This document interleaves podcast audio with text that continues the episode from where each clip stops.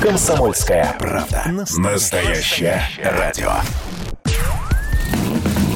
Под капотом. Лайфхаки от компании «Супротек». С вами Кирилл Манжула. Здравия желаю.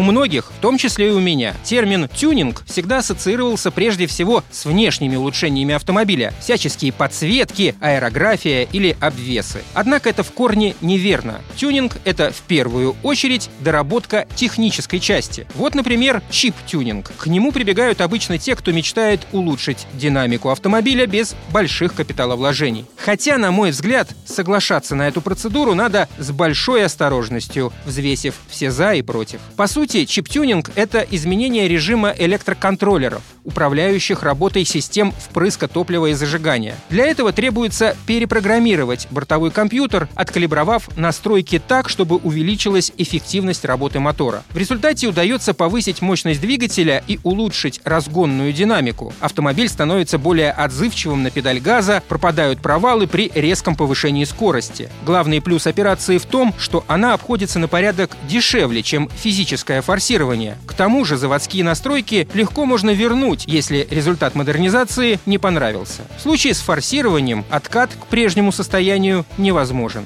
Теперь перейдем к минусам. Здесь единого мнения среди мастеров и автомобилистов нет. Прямую зависимость между проблемами и перепрограммированием бортового компьютера отследить трудно, а все утверждения с сослагательным наклонением можно оспорить. Противники чиповки утверждают, что любое вмешательство в программное обеспечение ЭБУ имеет негативные последствия, если не сейчас, то в будущем. Главный минус чип-тюнинга, по их утверждению, заключается в уменьшении ресурса двигателя. Также противники указывают на увеличение расхода топлива. Однако, по мнению сторонников чиповки, прямую зависимость увеличения износа двигателя после изменений проследить практически невозможно. Это достаточно спорный минус. Гораздо большее влияние на ресурс мотора оказывают стиль езды и качество технического обслуживания. Однако могу сказать точно, если вы решитесь на чип-тюнинг, то надо особенно тщательно подойти к выбору мастерской. Такая тонкая операция, как перепрошивка электронного блока, должна выполняться опытными специалистами, использующими профессиональное оборудование. Самостоятельное или неквалифицированное вмешательство могут иметь просто фатальные последствия. На этом пока все. С вами был Кирилл Манжула. Слушайте рубрику «Под капотом» и программу «Мой автомобиль» в подкастах на нашем сайте и в мобильном приложении «Радио Комсомольская правда». А в эфире с понедельника по четверг в 7 утра. И помните, мы не истина в последней инстанции, но направление указываем верное.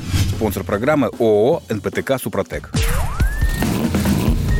Капотом. Лайфхаки от компании «Супротек».